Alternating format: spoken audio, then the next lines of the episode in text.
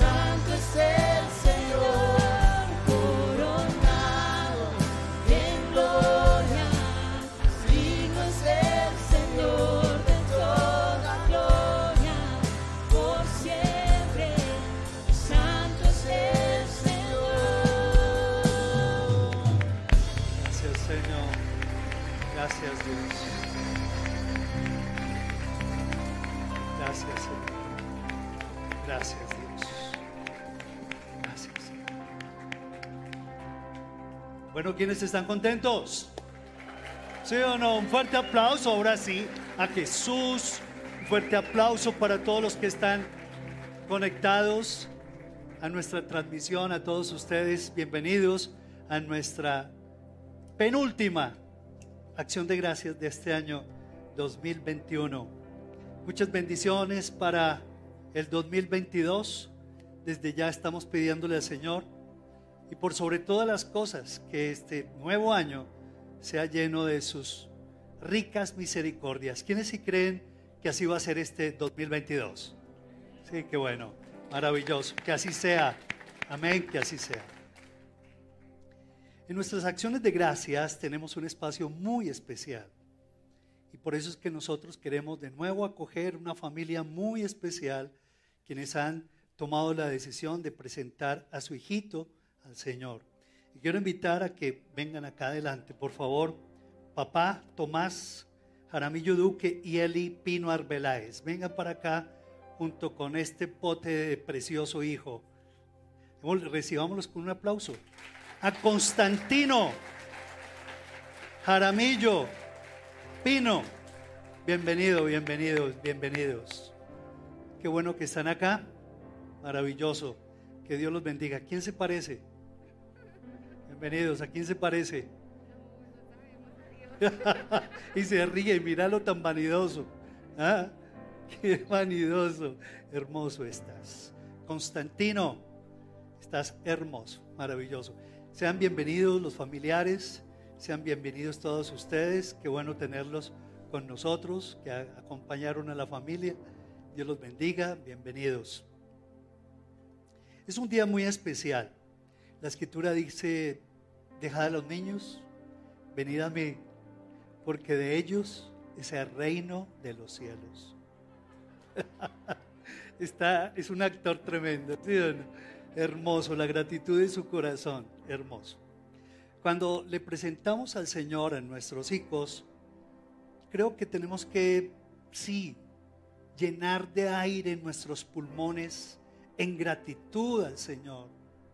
Porque estamos en una sociedad en donde como que tener hijos, ¿será que vale la pena? Y la verdad es que ellos están ratificando y testimoniando de que sí vale la pena en el Señor. Y por eso hoy queremos darles a ustedes esa gratitud porque están tomando una decisión ejemplar para una sociedad que está revaluando estos preciosos hijos que Dios trae. La Biblia dice, oye Israel, nuestro Dios uno es, y amarás al Señor tu Dios con todo tu corazón, de toda tu alma y con todas tus fuerzas.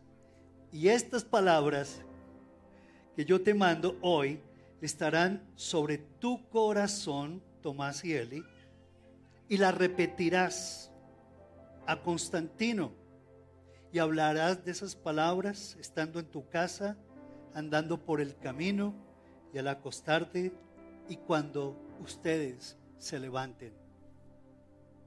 El ciclo de paternidad que Constantino va a recibir desde que nació y aún desde el vientre de donde que estaba en el vientre tuyo, Eli, inició cuando ustedes abrazaron la fe cristiana, cuando ustedes tomaron del Padre ese amor de Dios por el cual el Señor los unió. Qué testimonio tan hermoso el de su amor. Y esa paternidad debe fluir todos los días hacia Constantino. ¿Sí o no? y no solamente hacia Constantino, precioso, sino hacia toda la sociedad en general. Es un ciclo de paternidad que no debe terminar jamás. Es un compromiso ante Dios. Hoy ustedes están tomando esa decisión libre y voluntaria en compañía de sus familiares y en compañía de toda esta asamblea de hermanos que les están acompañando. Quiero preguntarles a ustedes, ¿ustedes vinieron de manera consciente y voluntaria? Muy bien. Quisiera un micrófono, si me ayudan, por favor. ¿Este sirve? Si me ayudas.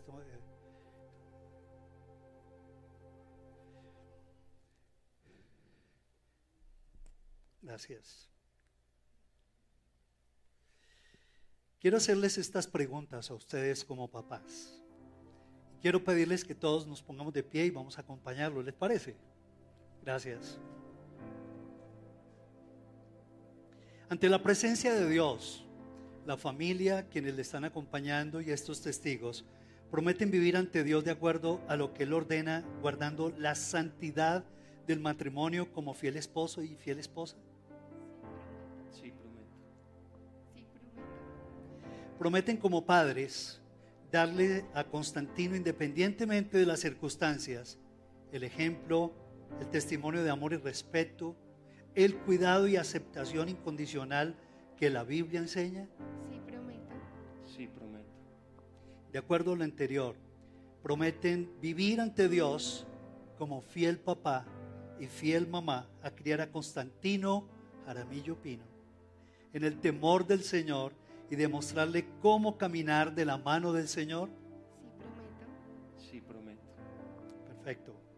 Por cuanto ustedes han hecho estas promesas de dedicar a Constantino delante de Dios, la familia y estos testigos, les declaro en el nombre de Jesús como depositarios de la confianza que les otorga el Señor al entregarles a Pedro y los responsables, perdón, a Constantino, a Constantino, ¿cómo era que lo tengo en mi cabeza? A Constantino y los responsables directos de la educación cristiana. Quiero pedirles que en este momento ustedes tomen al, al niño, ¿cierto? Tú lo levantas, ¿cierto? Y le vas a imponer, si quiere yo te ayudo y le pones las manos. Hola, Constantino.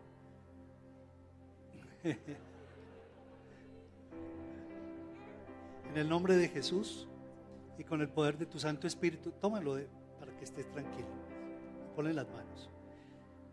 En el nombre de Jesús y con el poder de tu Santo Espíritu, Señor, estamos acompañando al papá y a la mamá, fieles depositarios de la confianza que tú les das, de imponer sus manos a Constantino y bendecirlo en su espíritu, en su alma y en su cuerpo.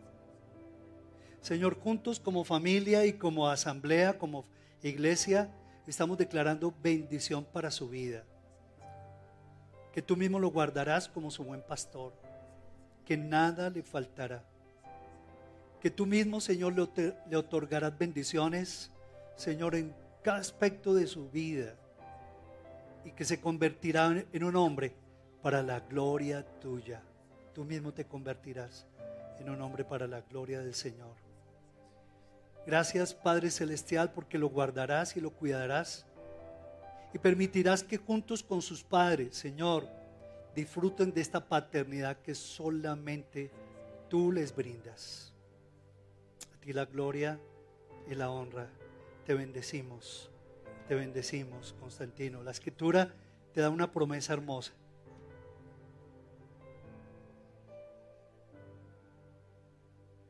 Y te dice el Señor, bienaventurado Constantino, porque serás corregido en el Señor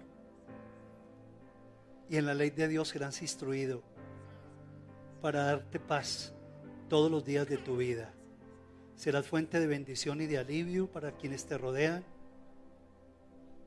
y la gloria del Señor será en tu vida vista.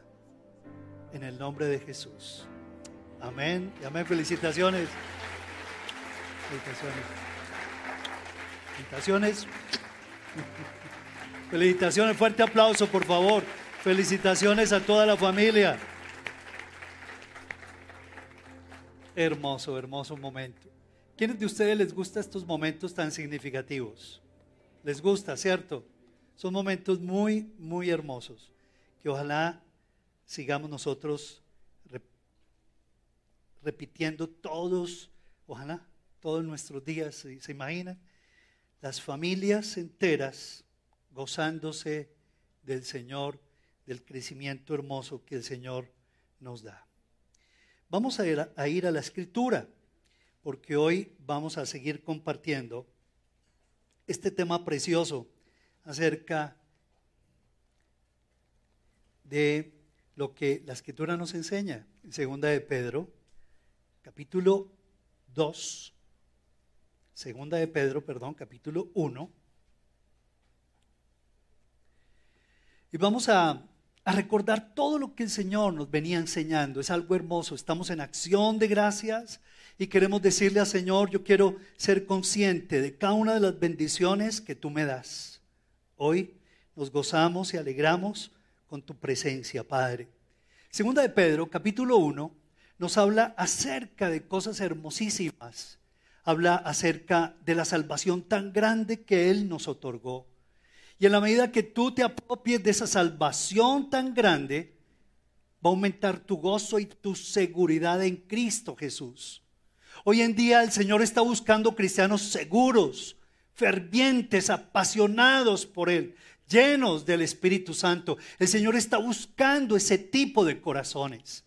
Y de seguro que en todos ustedes los está hallando, ¿sí o no? ¿Sí o no los está hallando el Señor? Los está encontrando. Y esos corazones son corazones que se mantienen firmes en Él. Son corazones que dan testimonio del Señor, de su bondad, de su misericordia, de su ternura. Es algo que todos los días se está notando por la presencia del Señor.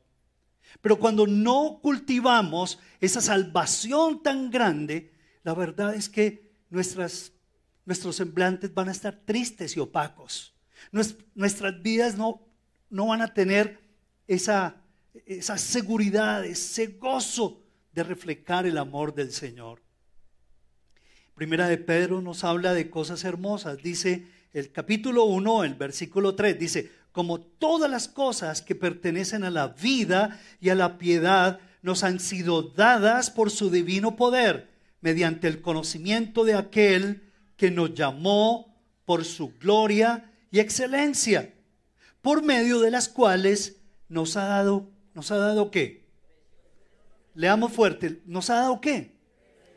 Preciosas promesas, dice, ¿para qué? Para que por ellas llegaseis a ser participantes de la naturaleza divina, habiendo huido de la corrupción que hay en el mundo a causa de la concupiscencia. Promesas de Dios. Promesas de Dios. ¿Cuántos de ustedes les fascinan las promesas de Dios? A mí me fascinan las promesas de Dios. ¿Cuántas promesas Dios te dio para este año? ¿Se han cumplido? ¿Se están cumpliendo? No los escucho. Promesas y promesas y promesas. Lo más hermoso es que esas promesas nos dan seguridad.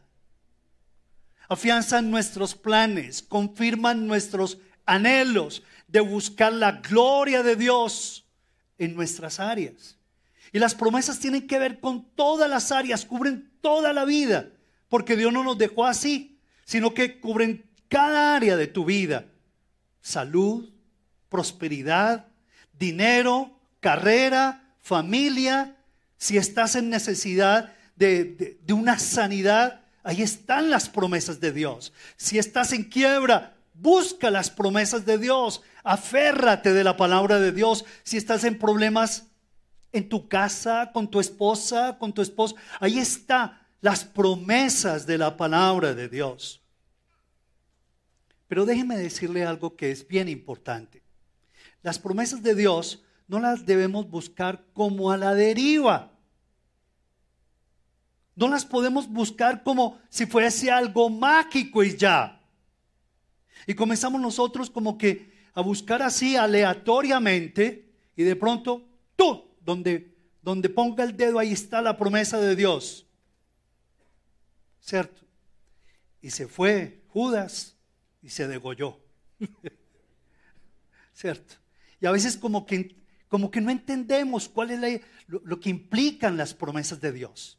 Las promesas de Dios, entonces, no la debemos buscar a la deriva, como una pócima mágica y ya. Señor, tú me diste tal promesa. A ver pues, Muchos de nosotros buscamos las promesas de Dios como cuando nosotros sacamos del botiquín una curita, una bendita para, para curarnos, ¿cierto? Y curarnos momentáneamente. Otros buscamos las, las que nos convienen, las promesas de Dios, las que nos convienen. Y si no nos convienen, si no nos gustan, como que esa no es la promesa para nuestras vidas. Las promesas de Dios se deben buscar cuando saltan en medio de mi lectura diaria. Saltan esas promesas en medio de mi estudio bíblico, en medio de mi alabanza, de la alabanza al Señor, de mi adoración, en medio de de, cantarle al Señor un salmo, de declararle, de confesarle al Señor un capítulo de la Biblia, en medio de mi diaria oración, de mi rutina, de mi día a día con Dios, de mi relación con el Señor, van saltando promesas de Dios. Yo no puedo buscar las promesas de manera mágica. Señor, mira, aquí está. Necesito el cheque. ¿cierto? De los millones de pesos, el negocio.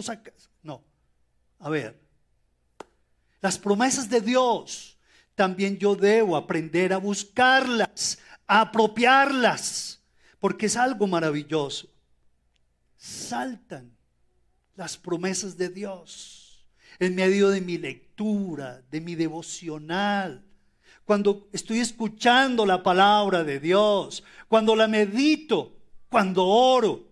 Allá el Espíritu Santo comienza a revolcarme y tú, cuando estoy dormido, saltan las promesas de Dios. Aún de noche, aún en mis sueños, Señor, tú me enseñas, me hablas a mi corazón. Es increíble cómo el Señor, de pronto vas en, en un, taxi, de pronto vas para hacer un negocio y, antes de estampar tu firma, ¡tum! Viene el Espíritu Santo y te confirma una promesa. Las promesas de Dios vienen como consecuencia de, de nuestra relación diáfana, sencilla, simple, pero continua con Dios. Las promesas de Dios se cumplen. ¿Pueden repetir conmigo, por favor? Las promesas de Dios se cumplen. Tienen como fundamento la fidelidad de Dios. Repitan, por favor. Tienen como fundamento la fidelidad de Dios. Su propósito es que participe de su naturaleza divina. Repitan, por favor. Su propósito es que participe de su naturaleza divina. ¿Cuál es el propósito de las promesas? Una reclamación aleatoria de un bien que yo me merezco. No. Su propósito de las promesas es que participe, que cada uno de nosotros participemos. ¿De qué? De la naturaleza divina. Y en la medida que me apropio de las promesas de Dios, ese, ese impacto, esa profundidad, esa implicación de las promesas, ese contenido de la promesa me va revistiendo mi humanidad, va revistiendo mi carácter. Mi manera de pensar va siendo saturada por esa promesa. Mi manera de sentir va siendo transformada por esas promesas. Mi manera de vivir va siendo transformada por las promesas del Señor. Y no simplemente por mis meras pasiones o emociones. Vuelvo y lo repito. Las promesas de Dios se cumplen. Tienen como fundamento la fidelidad de Dios. Si quieres, anótalo. Yo sé que tú lo estás anotando, ¿cierto? Su propósito es que participe de la naturaleza divina y su cumplimiento es para la gloria de Dios. Démosle un aplauso al Señor por eso. Su cumplimiento es para la gloria de Dios. El cumplimiento de las promesas no es para que, vean, lo logré.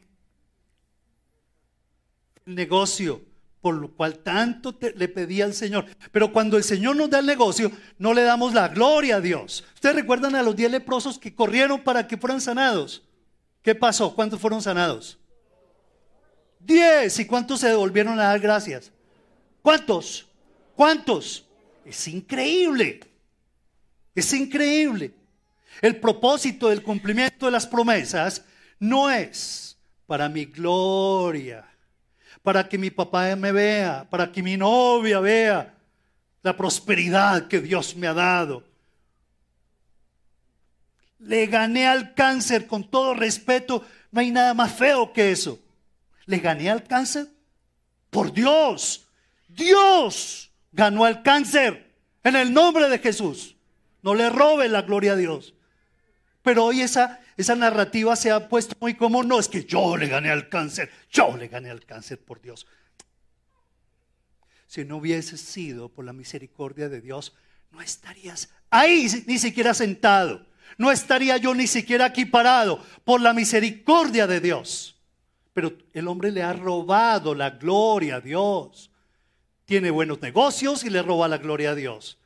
Tiene buenos logros y le roba la gloria a Dios. Salió bien en el semestre, le dio la gloria a todo el al mundo y le doy gracias a la vida y le doy gracias a los maestros y le y no le doy gracias a Dios.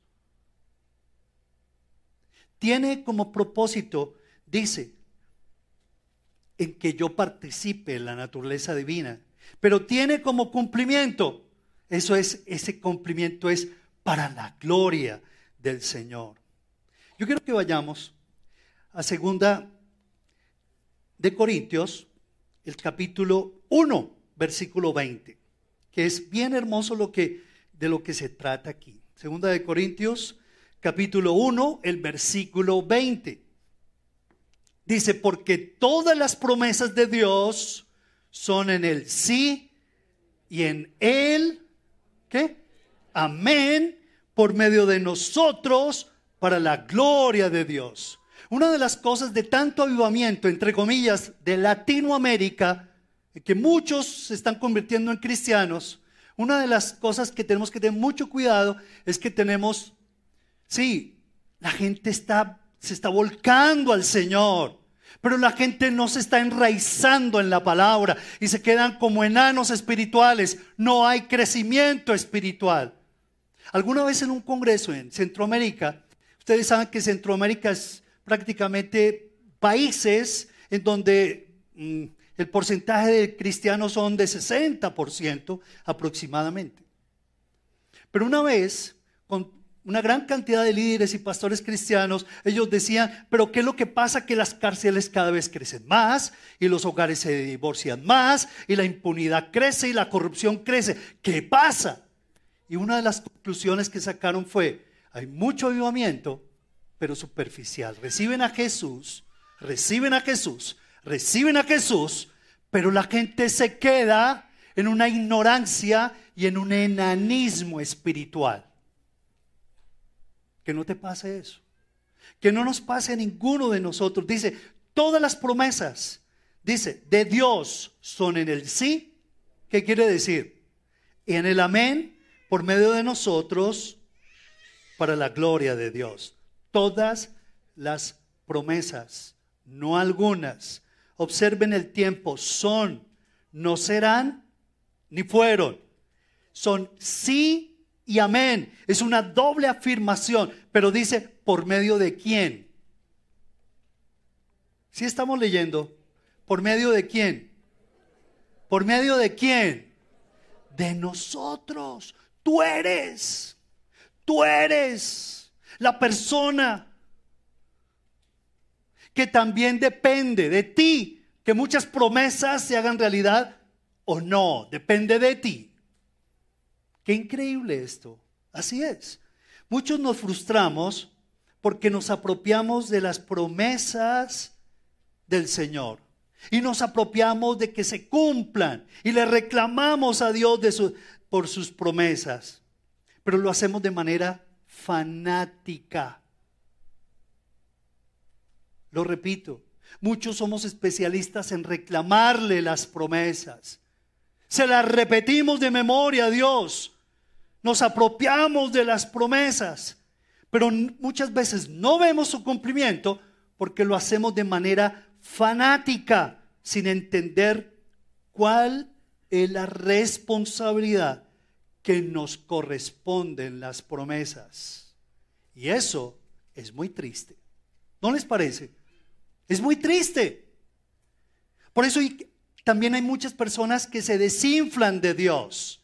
Porque Dios me quitó el esposo al morirse, porque Dios me quitó a mi mamá, porque Dios me quitó a la abuela, porque Dios me quitó el trabajo. No, así no funcionan las cosas. Tenemos una imagen completamente equivocada de Dios. Pensamos que Él es como un mandadero en donde nosotros oprimimos el botón de la promesa y Dios nos tiene que brindar lo que nosotros pedimos. Y así no funcionan las cosas. Lo hacemos de manera fanática, sin sustancia y sin conocimiento. Una de las cosas que yo me acuerdo cuando estaba preparando este tema es que mi mamá nos decía a nosotros, seguramente algunas hermanas están escuchando esto, un beso para ustedes ella tenía un dicho muy tremendo. Ella decía, el que es acomedido, así se llama nuestro tema de hoy. El que es acomedido, ¿qué? ¿Cierto? Para los que no son de Colombia ni de, esta tierra, dice, el que es acomedido, decía mi mamá, come de lo que está escondido. Y siempre lo aplicaba, siempre ella nos lo decía. Y algunas veces salía con tremendas sorpresas, pero ¿qué era lo que estaba escondido? ¿A qué se refería? Y ella se refería a todo lo que tenía escondido para las visitas. ¿Recuerdan o no? ¿A algunos les pasó? Las mejores galletas las tenía escondidas. Las mejores chocolates eran para las visitas. No. Los mejores postres, las mejores helados, era para las visitas. Mamá, ¿qué tal y tal cosa? Eso es para las visitas, mi amor. Y uno como que las visitas y yo qué. y sufríamos nosotros por esas benditas visitas, ¿cierto? Pero a veces mi mamá, nuestra madre, salía con sorpresas y nos volvía a repetir, ¿qué fue lo que tú hiciste hoy? No, mamá, que hoy hice esto y aquello. Muy bien, ¿el qué es qué? Acomedido, come. Y comencé a entender ese mensaje. Y lo guardé hasta estos días. Si yo soy acomedido con Dios, si yo me porto fino con Dios, si yo no le, no le, no le juego con doble ánimo al Señor, voy a comer de lo que está escondido, el secreto, la comunión íntima, dice el Salmo 25. La comunión íntima del Señor es con los que le temen. A ellos les dará a conocer el secreto de sus promesas. Luego, ¿nos conviene o no nos conviene ser acomedidos? ¿Cierto? Y no solamente con mamá o papá, sino que nos conviene con el Señor. Ahora, no, no se trata de ser interesados, por supuesto. Pero dice la escritura que yo debo en todo tratar de agradarle al Señor, ya sea que me dé los chocolates o que no me los dé. Porque no hay nada más triste y más feo que un amor lleno de intereses. Hay tres pasos y quiero que ustedes como que los anoten allí, muy, que son muy importantes, para apropiarse de las promesas del Señor. Número uno, pídele al Señor que te dirija en la escritura, que te dirija a descubrir la promesa que tú necesitas en este momento en tu vida. En este momento en tu vida estás viviendo bajo una promesa de Dios, ¿sí o no? Algunos hasta ahora del partido, ya terminando el año, como que se nos olvidó ya la promesa con la cual iniciamos. Algunos no. Maravilloso. Pero es necesario que en primer lugar, entonces nosotros le digamos al Señor, Señor, yo te pido que me dirijas en la promesa que yo necesito. Es más, desde ya te estoy pidiendo que me dirijas y me des tu promesa para el año entrante. Y me des tu promesa para mi familia, para mi vida, Señor. Y me des tu promesa para el hijo que estamos esperando. Y me des tu promesa con la carrera. Y me des tu promesa con, con el ministerio, Señor, que tú me has prometido. Dame tu promesa, Señor. Es importante que tú aproveches estos días. Y antes de cerrar este año, que, que muy bien le diga, Señor, esta fue la promesa que tú me regalaste para este año. Que tú la revises y que tú te preguntes, ¿qué pasó con esta promesa durante todo este año? ¿Se cumplió? ¿Está por cumplirse? ¿No se ha cumplido? ¿Qué ha pasado? ¿Ha habido alguna condición que yo no he cumplido? ¿Qué ha pasado con esta promesa? Número dos, cumple, cumple obedientemente las condiciones particulares de dicha promesa. Sí, cumple, cumple, cumple, cumple obedientemente las condiciones particulares de dicha promesa.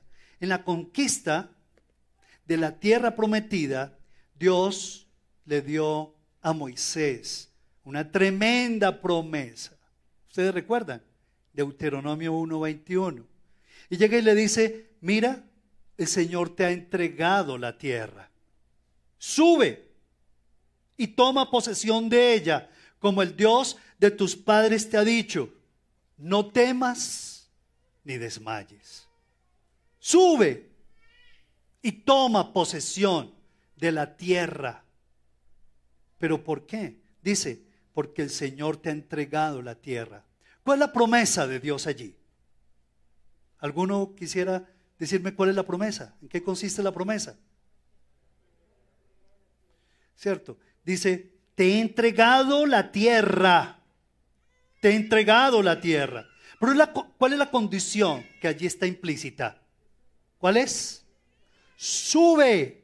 ¿Y qué más?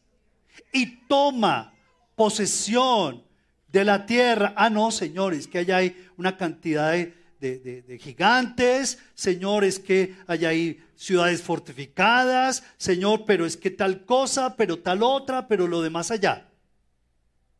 Y muchos de ellos se quedaron sin ver, ¿qué? El cumplimiento de la promesa. Y quedaron como muertos en el desierto. El Señor dice, mira, yo te he entregado la tierra. ¿Cuál es tu deber? Ahí está mi promesa. Lo que tú debes hacer es qué? Sube, camina, párate, levántate, toma posesión de la tierra. Como el Señor te ha dicho, no temas ni desmayes. Ahí, en medio de tantas promesas, tú debes subrayar no solamente la promesa, sino que también debes subrayar si hay alguna tarea que Dios te está poniendo para el cumplimiento de la promesa. Muchos de nosotros pasamos momentos difíciles en la parte financiera. ¿Quiénes pasan momentos difíciles en el área financiera? Algunos, ¿cierto? Muy poquitos, ¿cierto? Y nos apropiamos de muchas promesas. Pero dice el Señor, ustedes recuerdan la promesa, dice, os abrirá, os abriré las ventanas de los cielos y derramaré sobre vosotros bendición hasta que sobreabunde. ¿Les gusta la promesa? Pero ¿cuál es la condición? Así es. ¿Cuál es la, cuál es la condición? Hay que honrar al Señor.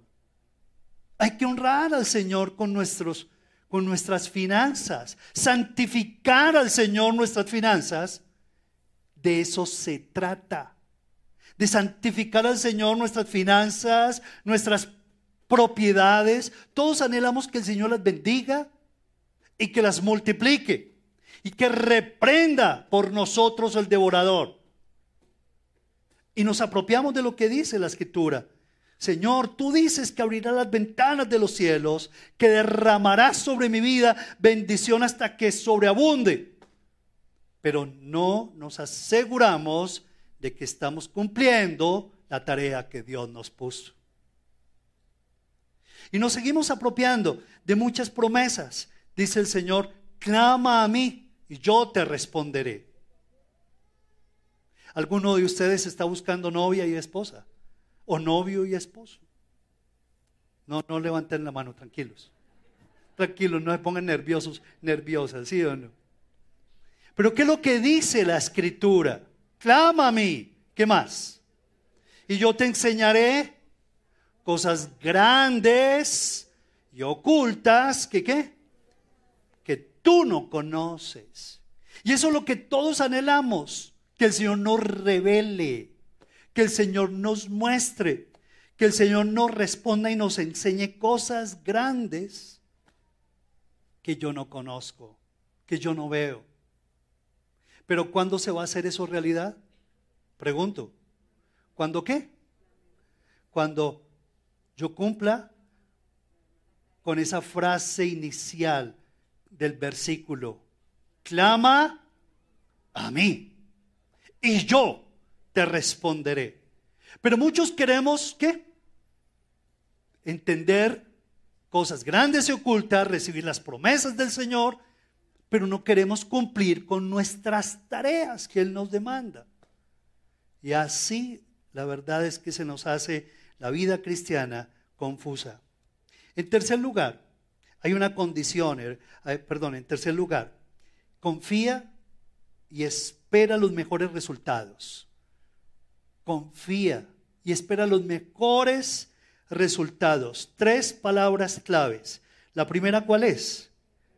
Lo. No, hay tres pasos para apropiarse de las promesas de Dios. ¿Sí o no? Si tú quieres comer de lo que está escondido, hay tres palabras clave. La primera, pide al Espíritu Santo. Lo segundo, cumple obedientemente, ¿cierto? Y, obedece. Y lo tercero, confía y espera los mejores resultados del Señor. Y aquí hay un secreto. Escriban allí, por favor, porque es bien importante que lo estudiemos. Hebreos capítulo 10, 35 dice, no pierdas tu confianza, que tiene grande galardón, porque os es necesaria la paciencia para que habiendo hecho la voluntad del Señor, obtengas, ¿qué? La promesa. Lo leo de nuevo. No pierdas tu confianza. La tercera tarea, confía y espera los mejores resultados. Y por eso el Señor te recuerda y te dice, no pierdas tu confianza, que tiene grande galardón, porque os es necesaria la paciencia para que habiendo hecho la voluntad del Señor, obtengas la promesa. Qué belleza de versículo. Y esta es la fe en acción. Hijos de Dios, hijas de Dios, ojalá que esta noche salgan de, de aquí con una idea más clara de lo que es una fe práctica y de lo que es una fe en acción. La escritura dice, todo lo que es nacido de Dios, dice, vence al mundo. Y esta es la victoria que ha vencido al mundo, nuestra fe. Esta es la victoria que ha vencido al mundo. Y esta, eh, y esta es la victoria, nuestra fe. Eso es lo que vence el mundo. Y por eso es que yo tengo que confiar en las promesas de Dios y tengo que apropiarlas. Pero tengo que obedecer mi parte. Una cosa la hace Dios y otra la hago yo. Porque todo lo que es nacido de Dios vence al mundo.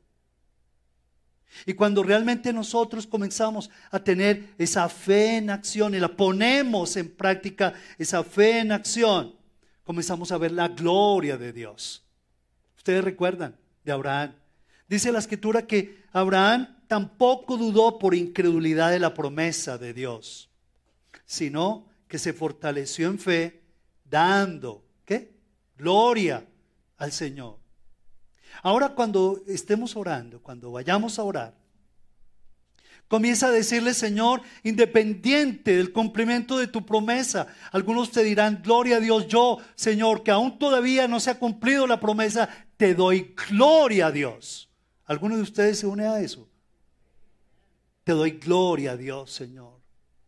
Porque tú no eres hombre para que mientas, ni hijo de hombre para que te arrepientas.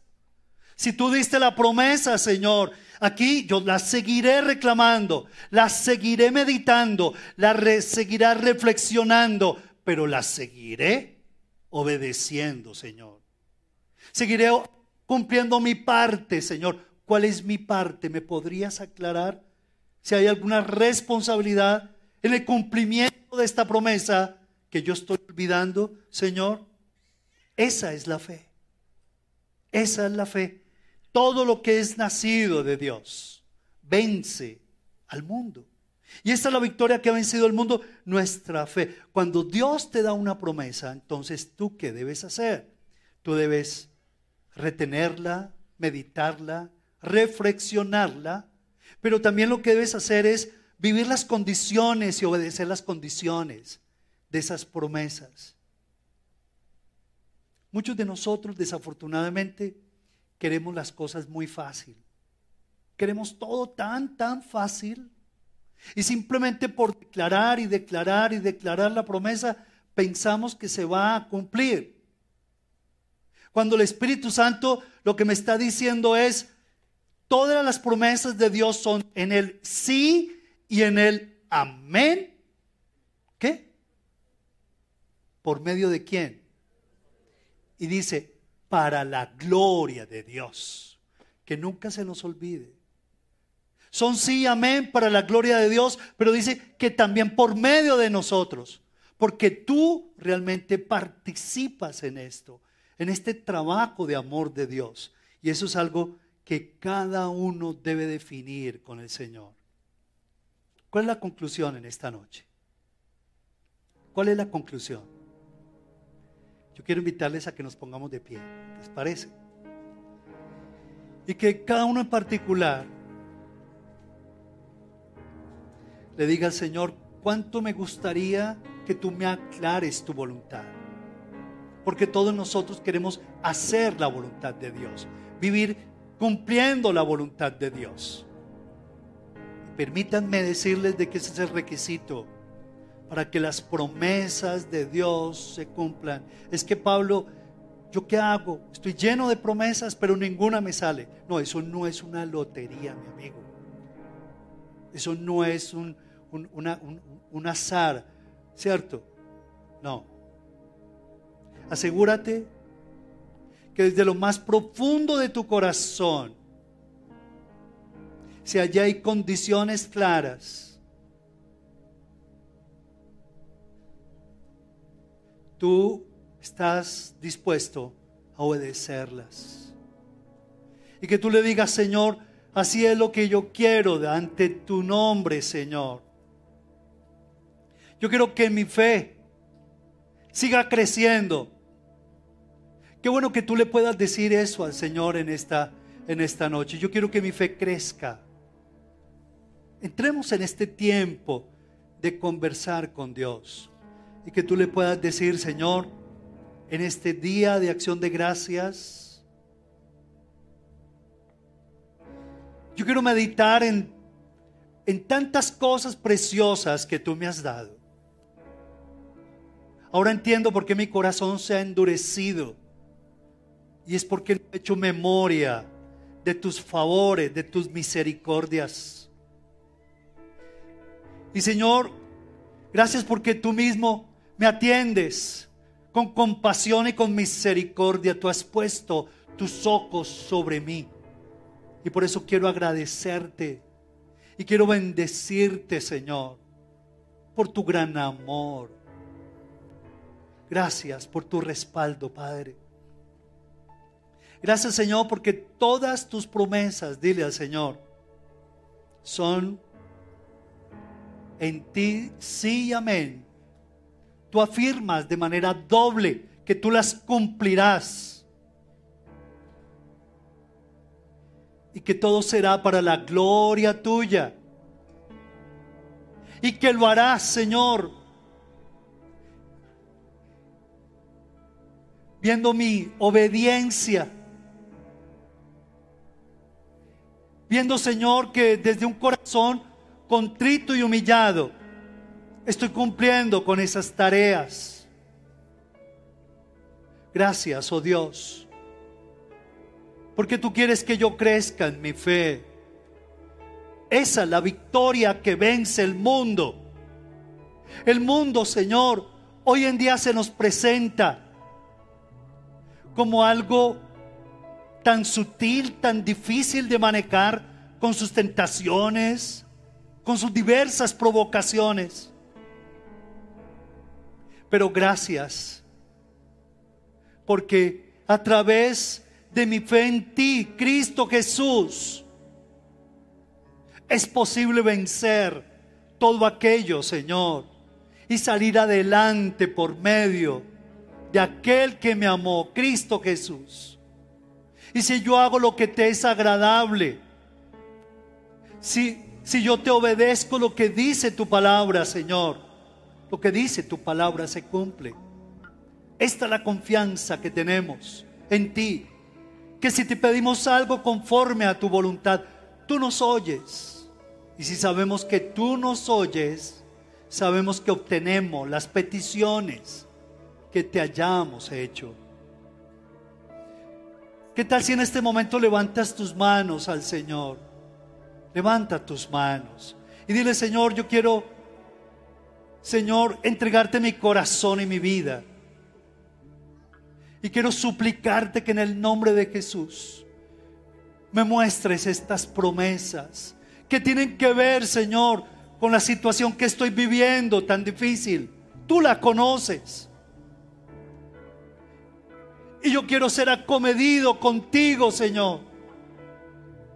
Yo quiero comer de tus tesoros muy guardados, de lo que está escondido. Revélame esos tesoros guardados, esos secretos escondidos que allí están en tu palabra. Revélamelos por tu Santo Espíritu.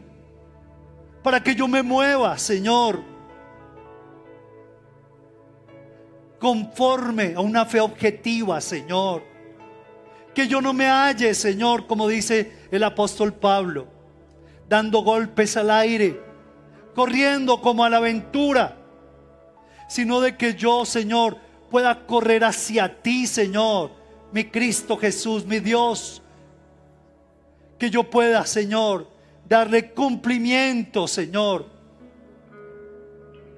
a todas tus demandas, Padre amado. Que al final yo no las puedo cumplir, pero tú las cumples en mi vida, Señor, por tu Santo Espíritu. Dale gracias a Dios. Dale muchas gracias a Él.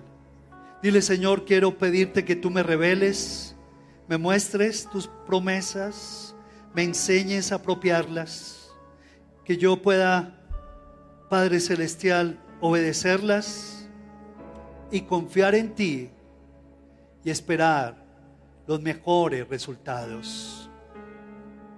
En este momento dile al Espíritu Santo, Señor, yo cómo puedo esperar los mejores resultados de estas promesas. Pensando qué, haciendo qué. Puedo esperar los mejores resultados. Y Señor, yo quiero tener una fe viva. Yo quiero tener una fe que, que se aplique todos los días a mi vida, Señor. Yo quiero ser de bendición a mi entorno. Que vean en mi vida una fe sencilla pero sincera, Señor. Y que vean en mi vida el cumplimiento de tus promesas, Señor. Bendice a tu familia en este momento. Bendícelos, bendícelos. Dile, Señor, en esta Navidad, derriba todo tipo, Señor, de resentimientos, de amarguras. Dile al Señor, derríbalos. Derriba toda cadena del pasado que me impide abrazarlos, amarlos.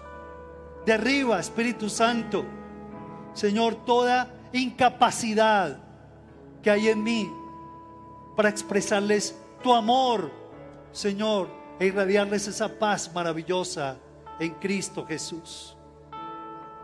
Y tú que viniste por primera vez, que tú le puedas decir al Señor Jesús, Señor Jesús, necesito cultivar mi fe, Señor. Y por eso, Padre, yo confieso, dile al Señor, que pecado, bendito Rey de la Gloria. Y hoy me estoy arrepintiendo y estoy aceptando el sacrificio que tú hiciste a mi favor. Tú moriste en la cruz por mis pecados. Tú me perdonaste, Señor. Y yo me acojo a tu perdón maravilloso. Hoy te estoy suplicando que seas mi Salvador y mi Señor de la vida. Y que hagas de mí la persona que tú quieres que yo sea. Dale gracias a Dios, porque Él, si así lo confesaste con todo tu corazón, Él ha entrado a tu vida. Dale gracias por eso. Dile gracias en Jesús. Gracias Señor. Gracias Señor. Bendito seas. Bendigámonos los unos a los otros. Bendice al que está a tu lado, al que está adelante, al que está atrás. Bendícelos. Bendícelos allí en tu casa Bendícelos. Que en el nombre de Jesús, el Emanuel, el Dios con nosotros, sea el homenajeado durante todo este tiempo. Y que nunca olvidemos que sus promesas son sí y amén para su gloria por medio de nosotros. Todas las promesas. Gracias Señor. Qué arsenal tan grande Qué fuente de recursos eterna, poderosísima contra las tinieblas, contra la enfermedad, contra la muerte, Señor. Gracias, oh Dios. Bendito seas, Padre. Bendito seas. Démosle un fuerte aplauso. Gratitud a nuestro buen Dios. Gracias, Señor.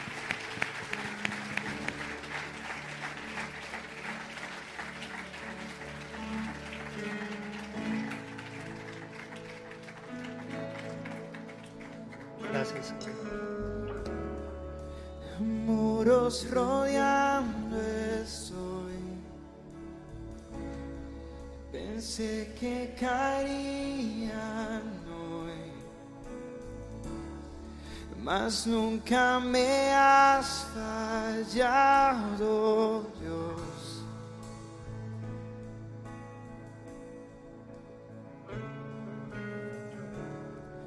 La espera terminará. Y sé que has vencido ya. Mas nunca me has fallado, Dios.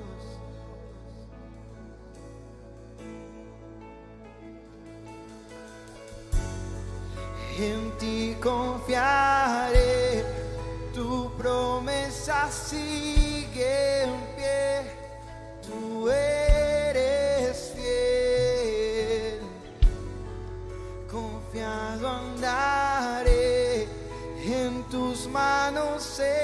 estaré, siempre has sido fiel.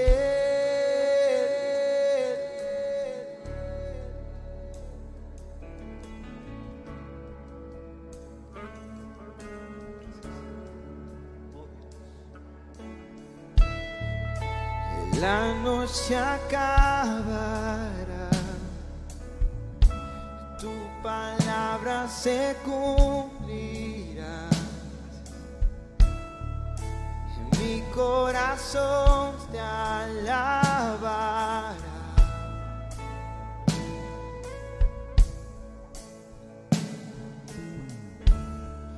Y Cristo mi Salvador. Cúbreme con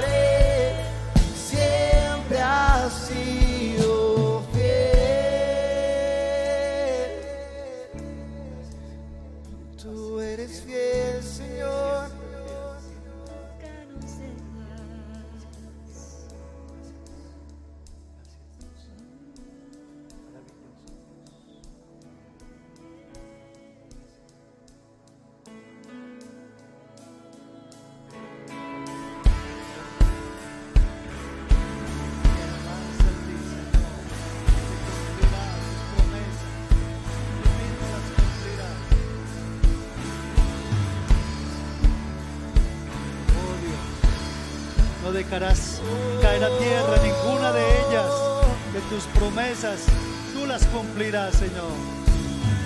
Yo sé que tú mueves montañas, yo creo en ti, sé que lo harás otra vez, abriste el mar en el desierto, yo creo en ti, sé que